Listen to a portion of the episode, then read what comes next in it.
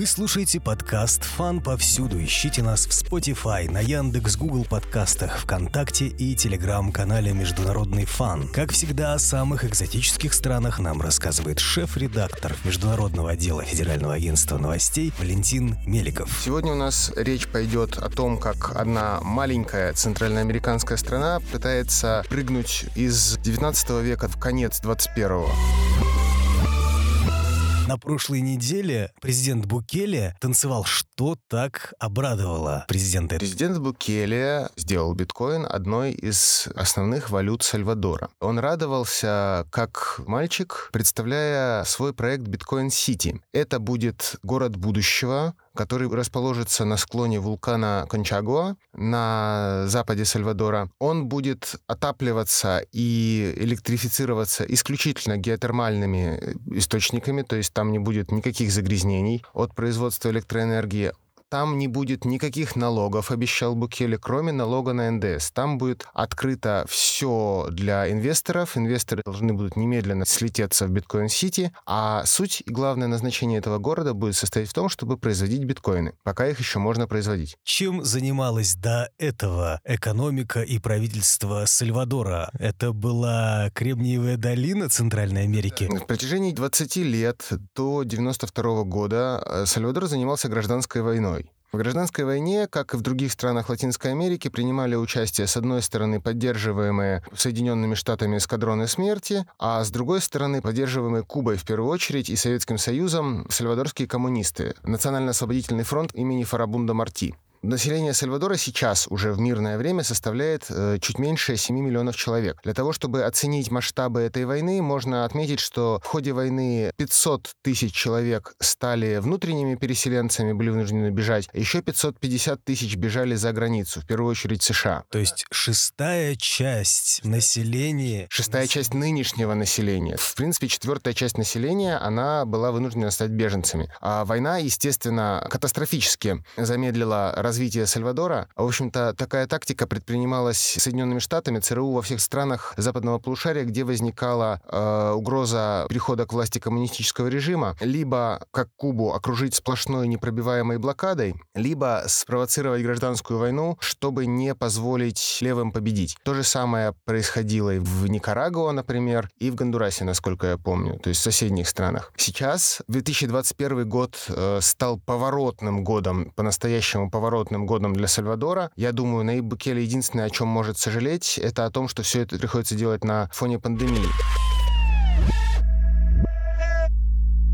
В 1992 году были подписаны мирные соглашения, гражданская война признана официально закончившейся, бедная полуразваленная страна, страдающая от э, бандитского насилия, смогла встать на более-менее мирный путь, и в течение 20 лет правили, собственно, те люди, с которыми боролись коммунисты. Партия «Арена», правоконсервативная, националистическая, которая по соглашению с Организацией американских государств, то есть, по сути, по соглашению с США, обязалась прикрутить вот этот вот огонь насилия, дать коммунистам легальный статус и дать коммунистам возможность участвовать в политической жизни страны, не убивать их, по крайней мере, без лишней необходимости. Такое управляемое руководство страной получилось из Штатов. С принципиальной точки зрения оно было самостоятельным, потому что Штаты могли больше не бояться добиться массированной поддержки со стороны Советского Союза в западном полушарии. Советский Союз умер, распался, и ситуация стала меняться. То есть только немногие страны смогли поддерживать левый курс. Значит, 20 лет правила вот эта партия «Арена», после чего к власти смогли в честном выборном поединке прийти коммунисты, которые правили до, собственно, 19 года.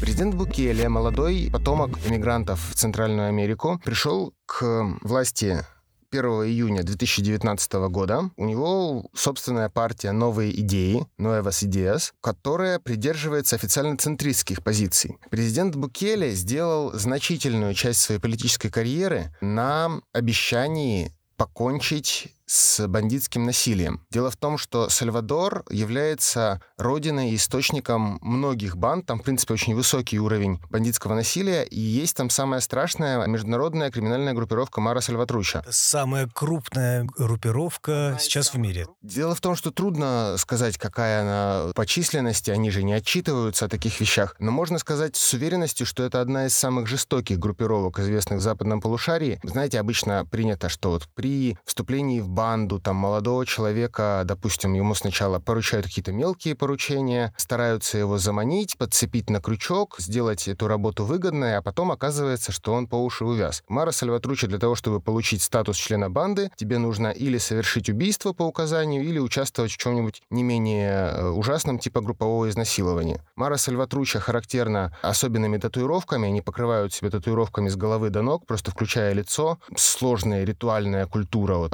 особенные надписи, которые свидетельствуют о статусе, и своей чудовищной жестокостью. Такой запрещенный на территории России ИГИЛ в западном полушарии. Да, но преследующий э, криминальные цели. Не идеологический, а капиталистический. Да, он зародился в Сальвадоре. Это группировка, вышедшая из тюрем Сальвадора криминальная культура, которая вышла на улицы и частично эмигрировала в наиболее предпочтительные для эмиграции страны. Букелия каким-то образом действительно смог резко снизить количество криминального насилия в Сальвадоре. Сейчас постепенно начинают публиковаться расследования о том, что Букеле и его приближенные нынешние министры, они ходили по тюрьмам, они вели сложные переговоры с авторитетами, которые сидят э, за решеткой, и через этих авторитетов смогли решить э, эту проблему. Кандидат в президент страны ходил по тюрьмам и лично беседовал с уголовниками. Вел с ними, скажем так, дипломатические переговоры. Уровень насилия в Сальвадоре снизился, не то чтобы совсем, потому что насилие, оно выгодно, особенно когда оно против твоих политических противников. Так, например, когда были инциденты в январе 2021 года перед парламентскими выборами, например, за 72 часа были убиты 5 оппозиционных политиков. Был обстрелян кортеж коммунистов, это фронта Фарабунда Марти, погибли три человека. Букели сказал, это они сами инсценируют нападение, чтобы себе прибавить политический вес. В целом, э, Наиб Букели, который называет себя самый прикольный подпольный диктатор в мире, человек совершенно без тормозов, он не смущается никаких заявлений, и называть партию «Новые идеи» центристской можно только по каким-то формальным признакам. Конечно же, это ультраправая партия вождицкого типа, которая сконцентрирована на своем молодом, он 81 года рождения, энергичном диктаторе, ну, президенте, который метит диктаторы. Грязную работу за него выполняют как раз-таки эти... По крайней мере, иногда. Но сейчас ситуация в Сальвадоре такая, что реального сопротивления власти Букеле нет, потому что партия «Новые идеи» получила больше двух третей парламента на парламентских выборах в Сальвадоре, которые в этом году проходили. Она обладает полным контролем. Ей не нужна ни коалиция Гана, правая коалиция, ей не нужны тем более коммунисты, которые сохраняют еще несколько мест в парламенте. Они могут принимать все законы, которые скажет Букеле. И так, в общем-то, и происходит происходит. Также был принят закон о введении биткоина в качестве официальной валюты в Сальвадоре. Также проводится, если я не ошибаюсь, не проведен, но нет сомнений в том, что будет проведен закон о строительстве биткоин-сити. Что касается валюты Сальвадора. С 1892 года в Сальвадоре входила в обращение валюта под названием колон. Колон — это Колумб, по-испански, Кристофор Колон. Вот эти вот колумбы были независимой валютой, эмиссию которой производил Центробанк Сальвадора, и как и валюты многих, в принципе, многих развивающихся государств, они были очень склонны к инфляции. В 2001 году, то есть спустя больше сотни лет после того, как он появился, это привело к крушению, в общем-то, колона, потому что если у валюты инфляция 10% в год каждый год, стоимость ее теряется настолько быстро, что держаться за нее можно только из каких-то идеологических принципов. 10% вроде не так уж и много. 10% на самом деле это очень, даже 5% инфляции это очень много на самом деле в перспективе дольше пяти лет. А с колоном это происходило длительное время, и от этого все устали. Была проведена долларизация. Как и ряд других стран Латинской Америки, например, Эквадор, в Сальвадоре начали рассчитываться в долларах США. И эмитентом, таким образом, и источником финансового контроля стали Соединенные Штаты. Эта ситуация продолжалась, опять-таки, 20 лет. Какое-то магическое число для Сальвадора в каком-то смысле. Вот, значит, эти 20 лет действовал доллар, продолжает пока что действовать и сейчас, но Букеле выдвинул очень смелое предложение перейти на биткоины. Отказаться от долларов США? Пока что они не отказываются от долларов США, но делают биткоин полноправной валютой. Это сложная операция, конечно, потому что биткоин существует все-таки в виртуальном виде, да к тому же распределенном в блокчейн. И э, не имеет никакого физического оборотного средства. А как это было выполнено на практике? Во-первых, пятая часть ВВП Сальвадора до сих пор — это переводы из-за рубежа. Трудовая миграция. Трудовая миграция, которая присылает деньги на родину, в первую очередь из США. При этом у 70% граждан еще в 2019 году не было даже кредиток банковских карт и банковских счетов. Не была развита эта система, поэтому Букеле с помощью компаний, которые он привлек, э, компаний, которые занимаются блокчейном, ему пришлось срочно заводить каждому гражданину страны криптовалютный кошелек Чиво, понаставить по всей стране биткоиновых банкоматов, где можно со своего кошелька выбить нужную сумму, тебе дадут чек, который ты предъявляешь на кассе. Какая сложная система. Ты хочешь купить колбасы, идешь в ближайший банкомат. Идешь в магазин, тебе в магазине выписывают чек на эту колбасу, ты подходишь к банкомату, который стоит тут же в магазине, вводишь эту сумму в биткоинах, снимаешь ее, определяешь продавцу. Продавец сканирует QR-код на этом чеке и зачисляет твои биткоины биткоины себе на счет. А, это как кассовый аппарат. Да, это как касса, в принципе, ничего сложного, но, естественно, быстро такое не вводится. Просто если раньше ты мог достать свои доллары и центы, пересчитать их и отдать продавцу, а теперь ты идешь и снимаешь. И вообще это в уме не помещается. Как можно перейти? Под это есть какие-то экономические обоснования, у него есть советники? Экономические обоснования — это самое интересное.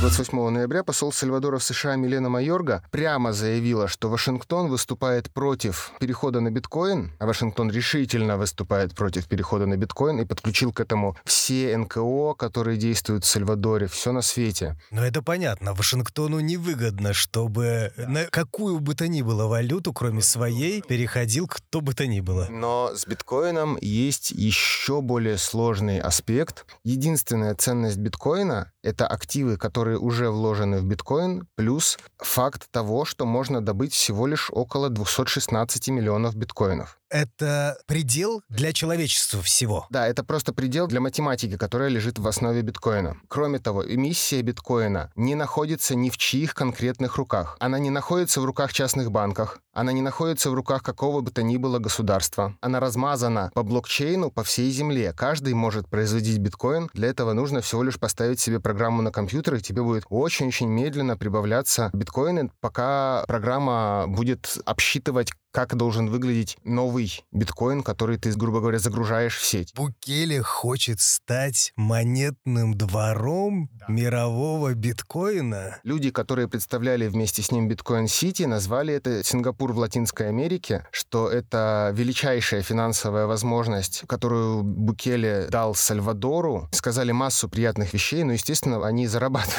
на этом, в общем-то. То есть он будет средствами государства майнить биток? Да. Сейчас расскажу про это, значит, потому что там тоже не все так просто. Как поступили с деньгами на биткоины? ВВП Сальвадора, насколько я помню, составляет около 7 миллиардов долларов. Это на 7? Да, на 7 миллионов человек. Там э, ВВП на человека что-то около 4 400 долларов. Это довольно низкий показатель, потому что это в основном аграрная страна, основной экспортный продукт — это кофе. И трудовая сила в Штатах. Химара Сальватруча.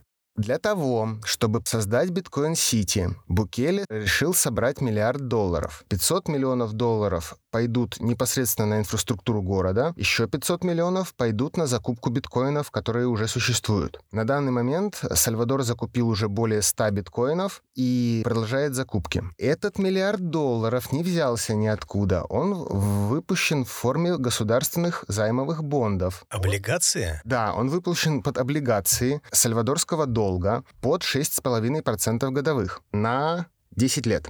То есть каждый из долларов, которые были потрачены на закупку вот этих облигаций, через 10 лет каждый доллар выплатит доллар 88 центов. Они токенизированы через так называемый sidechain. То есть есть блокчейн, основная система распределения нулей и единичек, а есть sidechain, это как бы такое его ответвление, которое было выделено под специальные проекты в области блокчейна. Букеле привлек компанию Blockstream для этого. Крупная компания, которая занимается реализацией блокчейна. Из Штатов? Да, это коммерческая компания. Э, главный По стратегии блокстрима Самсон Моу выступал на представлении Биткоин Сити вместе с Букеле, и он пообещал, что через пять лет один биткоин будет стоить миллион долларов, потому что биткоины майнят с огромной скоростью, их становится все меньше доступных. Чем их больше майнят, тем сложнее майнить следующий. Так работает эта механика, и, в принципе, количество их ограничено, поэтому стоимость биткоина растет по объективным причинам, пока им пользуются. То есть, если по каким-то причинам все в мире решат отказаться от биткоина, его стоимость мгновенно превратится в прах.